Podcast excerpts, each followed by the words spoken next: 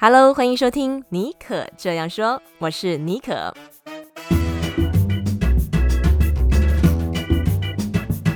为你注满创意动能，你也可以这样说。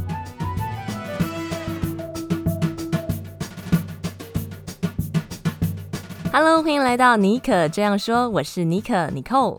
今天我们会请到知名作家徐誉誉姐爱上节目啊。御姐爱呢，除了是我的学姐，也是多年来的好朋友啊。在我开始把我个人的平台矽谷 Bonjour 啊当做一个品牌，专心经营的时候，御姐爱一路上给了我非常多一针见血的建议。多年来，她身为 SOHO 族网红作家，如何在家工作，从月薪五万到月入百万，不管人在哪，工作都可以带着走。我自己很好奇，她这样高效率、高质感的远端工作术。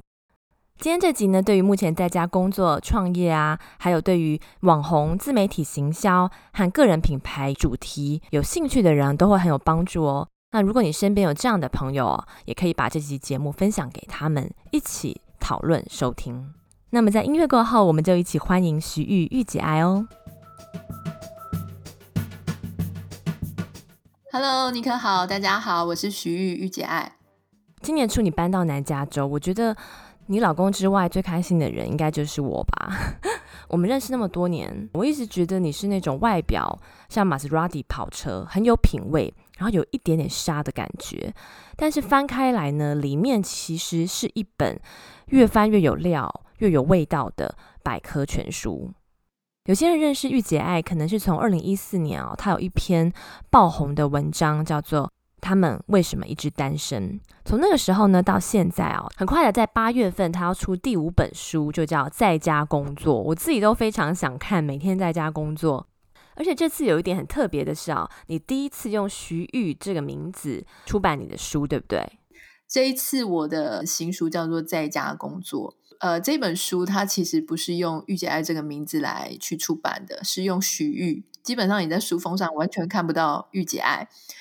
那我想，它是一个对我来说很不一样的一个尝试。原因是因为，嗯、大家应该知道，玉姐爱之前我呃之前写的书，大家比较偏重两性跟一些呃比较时下年轻人的一些想法。可是事实上，我本身是真正的专业跟呃很喜欢阅读的东西，其实是关于品牌行销，然后呃网红行销之类的。所以呃。用徐玉这个名字来写呢，其实对我来说是一个很重要，就是说我把我真正的自己、真正的内在跟真正想跟大家分享的专业呢，这一次一次提炼到新要出版的书里。嗯，听起来真的是一个很不一样的尝试。对你来说，这本书的重要性，我相信一定也蛮高的。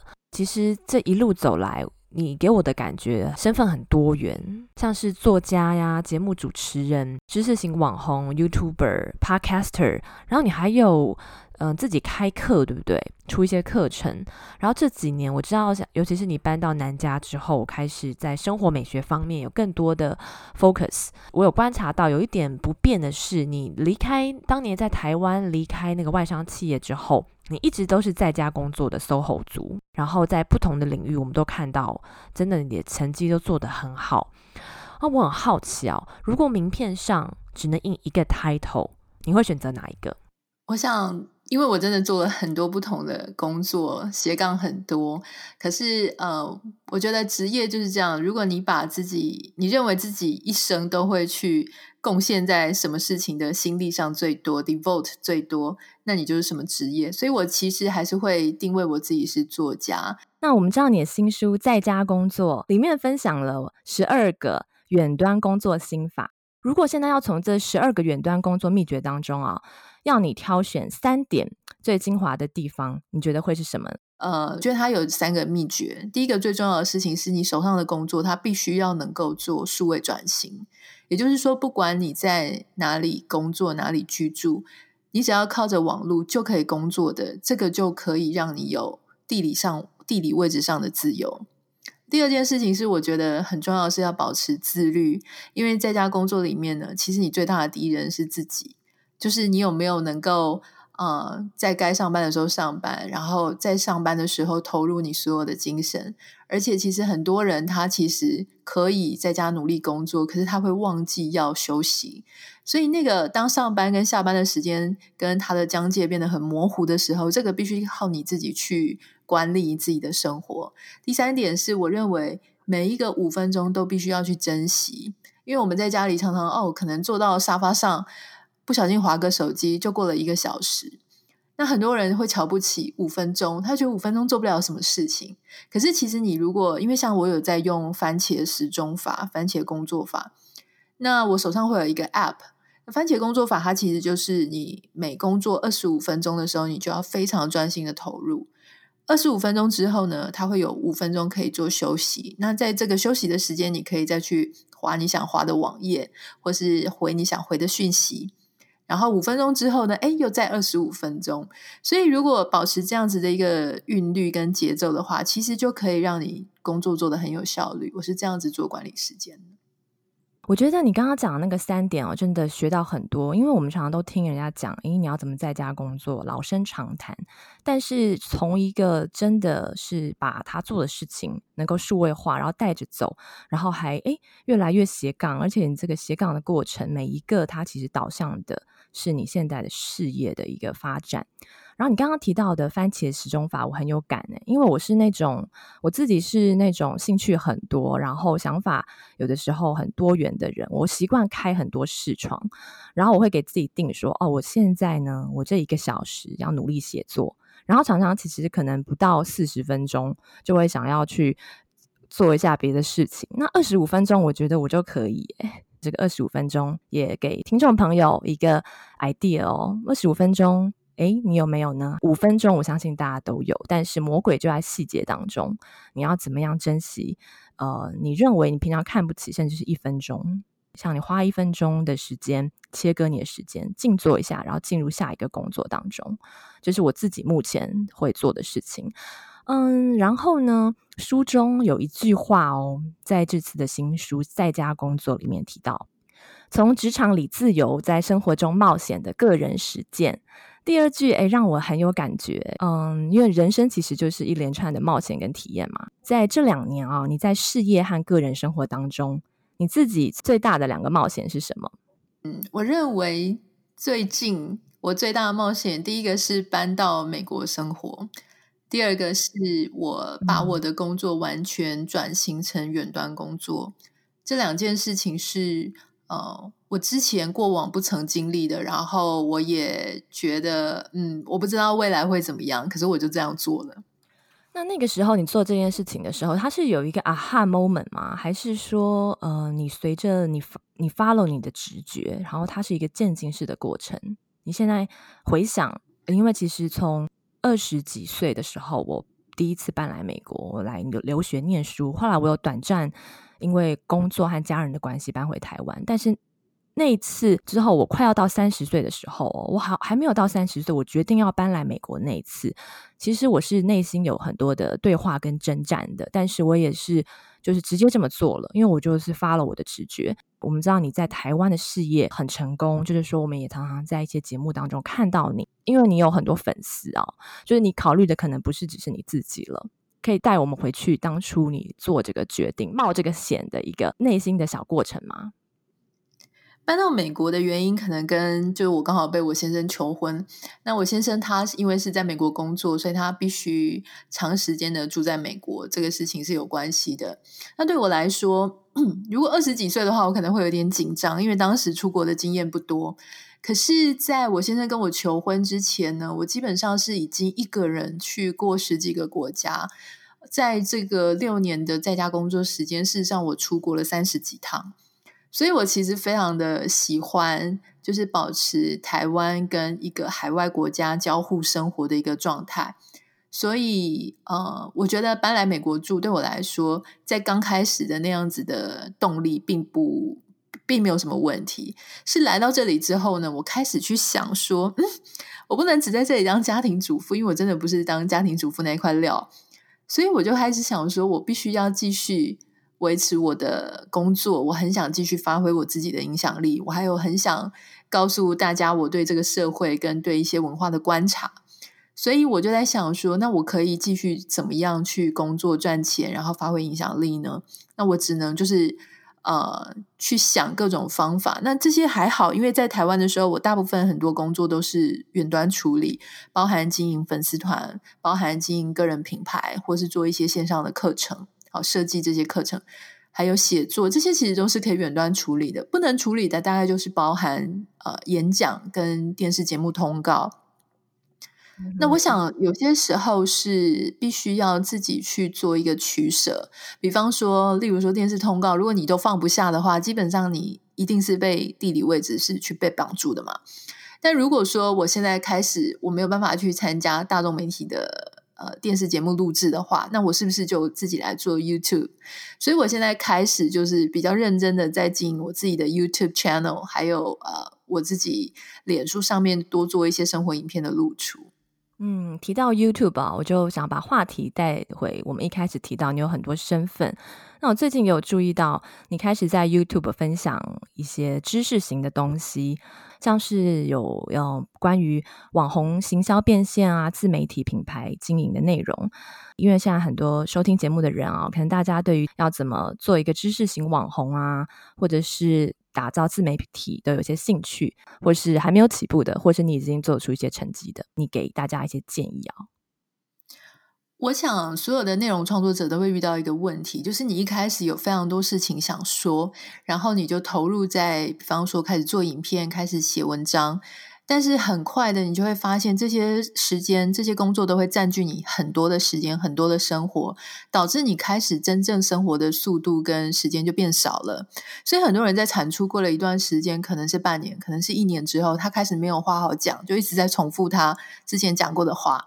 这个事情是很可怕的，因为你一直在 output，可是你都没有 input，这个是所有内容创作者的致命伤。特别是当你做了一年之后，开始可能会有业配了，那就会导致说你的内容变成既没有深度，又多了业配，这样会变得，呃，我觉得这会让一个个人品牌死亡的非常快。所以你会看到很多的 YouTube 或是很多的粉丝团，它大概就是它的一年之后，它就会开始逐渐失去它的魅力。开始品牌消退，这除了是因为观众或是他的粉丝开始逐渐没有新鲜感之外，还有就是你已经没有新意了，所以你没有办法再呃喂养你的粉丝他们更多的东西。那甚至他们其实都有持续在生活，说不定他知道的东西还比你更多。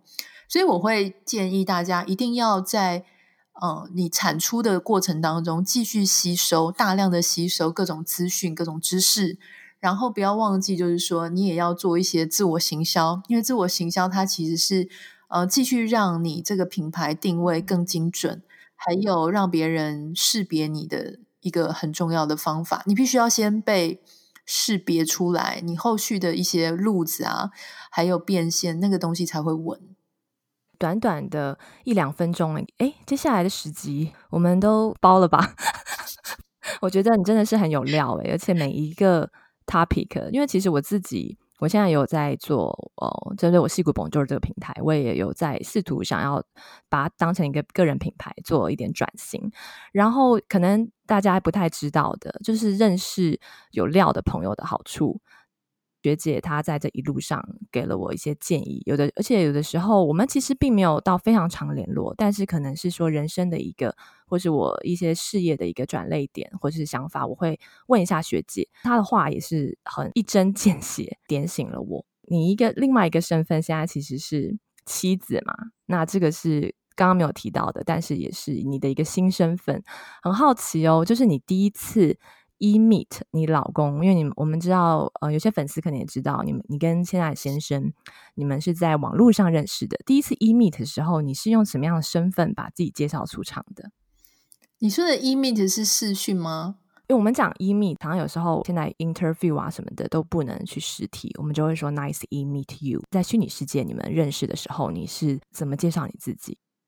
我们那个时候是用一个叫做 eHarmony 的平台，那、嗯、那个平台上面有非常多的基督徒，所以他你开始要去注册那个网站的时候呢，你就必须要回答非常多问题，其中他会要你排你的 priority，然后还有问很多宗教的问题，因为这个我记得很多美国的社交平台的创办人，他嗯，我记得我之前忘了看到谁的 interview 啊，他那个 CEO 的 interview，他就说。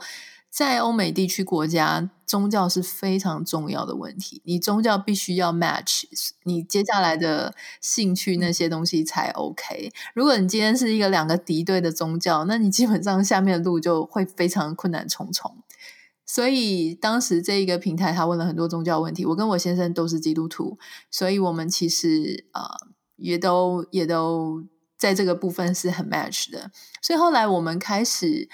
呃，聊天的时候呢，是他先写讯息给我的。其实我已经系统已经有把他 match 丢给我过了，可是因为他选的那个照片呢，我并没有特别喜欢。哦、就他他第一张 profile 照片蛮帅的，嗯、是穿着西装，我很喜欢男生穿西装啊，西装裤。结果第二张呢，就就是很普通，然后又又黑黑的。然后我以前真的没有很喜欢黑黑脏脏的那种 男生。有没有感觉脏脏的啦？但我现在非常喜欢皮肤黝黝黑一点的男孩子，所以那个时候我就把它划过去了，我就没有，我就没有很认真看。结果他写来一个讯息，然后我看他，呃，他就提到说，哦，我有看到你喜欢旅游啊，然后。呃，你有去过哪里？他有去过哪里？他就开始从旅游这边介绍。后来很幸运，因为我们大概通通信，大概通了七到十天左右，他就刚好有一个机会来台湾出差。那时候我人在台湾，所以我们就见了一面。我们约在一个咖啡店聊了两个小时。必须要说，第一次你愿意跟他聊聊两个小时，这个人某种程度上就是打勾了，可以这么说吗？嗯，我觉得可能其实还好，其实是不好意思，是吧？既然都出来了，主要是因为他讲话速度很慢，嗯、所以可能别人跟别人讲话大概一个小时的速度，他会拖到两个小时。其实第一次见完面之后，我不应该不是他的菜，他也不太像是我的菜。嗯，很有趣哦，我觉得这个也许在下一本书，嗯，可以分享一下。嗯，很多，因为其实我自己有出过一本书，身边的朋友有的时候就会问说，当时你是怎么从素人出书的？御姐爱当初第一个走进大众的身份其实是作家哦。我自己个人经验是，文字工作者常常可能会花很多时间在创作，但是在 social media 上面的行销或是建立人脉，让出版社认识你这一块，可能却没有什么琢磨。嗯、呃，可以请你分享一下，如果是素人的话，我相信应该是累积作品这一块是最重要的，甚至是你可以说是你唯一的方式，是不是这样呢？然后另外一个是说，稍微有一点辨识度的部落客、专栏作者啊，为网红，你认为在累积他的 portfolio 和自我行销这两块比重应该怎么配置？呃，我想现在因为。人人都很容易拥有一个平台，比方说是 blog 啊，或是粉丝团等等。所以啊、其实你要让出版社最容易发现你的一个方式，就是你要先要有自己的社交平台、社群平台，然后你在上面定期的去发文，然后去经营你的粉丝。是这样。其实如果我们把书分成文学类跟非文学类，其实我比较知道的是非文学类了哈，因为很多文学类、文学型的人，他们其实。没那么喜欢很泡很多时间在经营粉丝团这件事情上，因为那看起来是有一点淹世媚俗的事情，所以有些文人他们不太喜欢，所以他们还是会倾向去呃投稿文学奖。那那个部分，因为我真的了解不多，所以我就不多讲哈。但如果以你想要出的是非文学型那一类的书的话，我是强力建议你一定要去做 blog 或是呃让。别人有机会看到你的文章，因为凭良心讲，现在出版市场非常的困难，所以如果你自己先拥有一些粉丝能见度，呃，然后他这篇文章是这些文章是红的，这个主题是有人喜欢的，基本上并不难得到一个出版社想要出你的书，或是你想要毛遂自荐的时候，你至少也要提供出你的你到底有多少粉丝，然后你的互动多好，来加强你。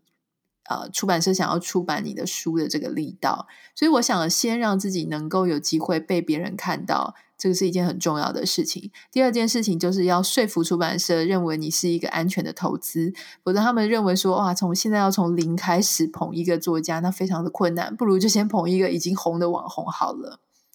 那你刚刚有提到另外一个问题，就是说关于要累积自己的作品跟自我形象这一块，我认为其实，在前期因为也没什么人认识你嘛，所以你一定要先做一些作品的累积，定期的去累积。我觉得你试着让自己大概每一个礼拜、两个礼拜去写至少一篇有质感的文章，然后当你累积到一个量的时候，例如说你可能已经二十篇、三十篇、四十篇，这个时候呢，我相信你也已经慢慢的有一些自己支持你自己的群众了。比方说，如果你喜欢写知识型的内容，我认为 Medium 就非常适合来产出知识型的平台的文章的平台。那其实我自己在 Medium 上面呢，呃。大概它的站内导流也可以导到百分之十，那另外百分之九十可能是我自己的 Facebook 导流进去的，所以我认为它自己上面这个平台还是有它自己的原生流量，还蛮推荐的。那如果说你只是想要分享一些生活啊，吃吃喝喝的，那 either 你就是用 WordPress 去做一个架站，要不然就是做更简单，就是找一个皮克邦这种很 local 的，呃，但是它也很容易很简单。对，那但是我认为他自己自带流量并不高，他们的流量大部分都还是要靠 search 搜寻引擎。嗯，所以你可能在 Google 上面想要找一间饭店，或者你想要找一个，也许你会查说日式风格饭店，然后你就可能导进你的文章。所以这个东西你自己的关键字也要自己设好哈，所以才会有可能被人家发现。那当然，我想这个东西的比重就是接下来你开始有了一定的。呃，作品量之后呢，你这个自我行销这一块就要往上拉抬，就是要开始去想怎么样让别人发现你。那这个时候，也许呃，我想它的比重就会稍微改变。所以，我想应该是分阶段来去看了。没错，嗯，对，其实很多事情都是，不管是哪一个身份，都是要看你现在是在哪一个。呃，位置你做什么样的事情？那当然，在一开始的时候，素人当然累积作品，然后持续的去产出优质的文章，这是很重要的。刚刚有提到 Medium 啊、这个是又有点带回它 Medium，我稍微介绍一下，它是嗯两三年前在美国，甚至是在更久三四年前在美国开始发起的一个专门为写字的人设立的一个平台。那一开始它是需要付费的。或是他们邀请的，呃，你才能够进去。那近年来的话，他开始支援中文的界面，然后我自己也有也在我自己有用 Medium，也有 follow 徐玉的文章。因为有时候 Facebook 其实我不知道你你怎么看 Facebook 和 IG，因为其实我自己的经验是，他们上面的 audience 可以 reach 到 TA，还有大家会买单会看到的一些东西，它可以吸引到的，其实不太一样。然后 Medium 也不太一样。你可不可以稍微分享一下，说你自己在这三方面，甚至是你现在还是一个 podcaster，你怎么样去规划这方面的比重？大概你的策略是怎么样？我想每一个平台上面都会吸引出他自己呃不一样的族群，他会对不同的内容有兴趣。那你刚刚讲的没有错，Medium 它其实是之前在美国这边非常流行的一个 blog 的平台。它最有名的是因为那个 Amazon 的 Bezos，他也在上面。呃，建立了他自己的 blog，所以开始很多很多人就在跟着用。那我认为这几个平台，我会把它做不同的功能使用。第一个 Medium，那它当然是非常适合写长篇文章，而且很知性。它上面基本上你看到在看文章的人，或是在写文章的人，基本上知识水平都挺高的，所以他们可以接受呃文字量比较大的一个呃一个一个讯息。如果说是脸书的话，一开始呢，早期很多人把脸书，包括我自己，都把脸书做一个综合型的使用，在上面又分享专业，又分享生活，又分享各式各样的杂七杂八的。可是逐渐你就会发现，在脸书上面呢，因为讯息非常的纷乱，所以接下来你可能就不太会随意的再把生活。呃，放上去了。比方说，你可能会觉得说，你如果只是放一张吃饭的照片，或是放一个自己的穿搭，可是你平常又写一些正经八百的事，那你就会很明显的发现，这些没营养的东西在脸书上的呃 engage 会变得很低。所以基本上，我现在自己个人是把脸书当做一个比较重要的呃宣传的 hub，可是我不会放太琐碎的生活小事，很琐碎的那些生活小事，我会放在 Instagram 的 Story 上面。就是我心里有一些小想法，比方说像以前我们用 Twitter，或是我们用那个诶那个叫什么 Plurk 噗浪，我们会写的一些碎嘴的小事情，或真的小到不能再小，今天晚餐吃什么这种小东西，或是我想要请人家投投票啊，来好玩一下，这种小东西我都会放在 Instagram 的 Story 里面。那我自己也有做 podcast，遇见幸福嘛。podcast 里面我就会放，因为它其实呃很轻松，我就会放一些比较生活类型的内容。那 YouTube 我自己再把它定位成是专门去讲我的专业，就是网红行销。所以我想，不同的媒体你要有一些不同的策略去放。差异型的内容，或许你会说啊，我的 audience 他可能就想全部都吸收啊。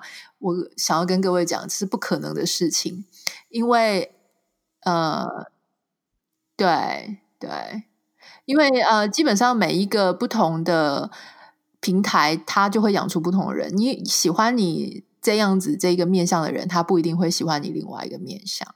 的确，这个市场呃流量就是这么多，你要怎么样在对的平台发出对的主题，快速的诶让大家认识你。尤其是刚起步的时候，最一开始容易也不能说犯的错误啦。我相信可能有些人有正职，他也很忙，在 IG 和 Facebook 看到内容是一样的。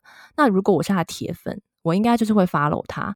但是如果根本不知道这个人，那我就会觉得怎么都一样，我甚至还会退粉。所以你刚刚讲到的，去配置不同的一些 talking point，还有一些生活的小细节，也许用 IG 的 story 一闪而过，甚至会有一种神秘感，大家会点进去，把人留下来，而不是 把人给导出去。没错。今天真的很开心，邀请到御姐爱徐艺来我的节目哦，跟大家分享她首次在美国公开的远端工作术以及自媒体网红经营的秘方哦。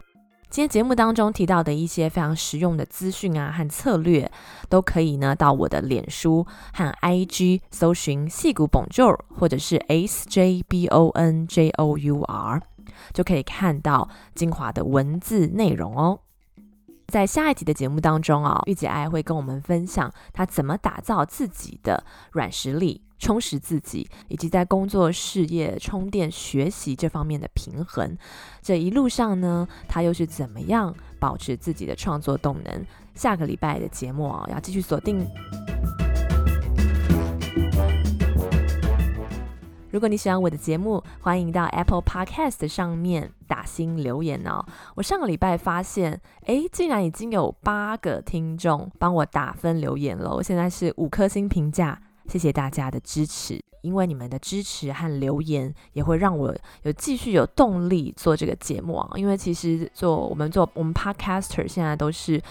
真的是做义工、做兴趣的。如果大家愿意帮我留言，也可以让更多有需要的人能够看到这个节目。我们下礼拜再见喽，拜拜。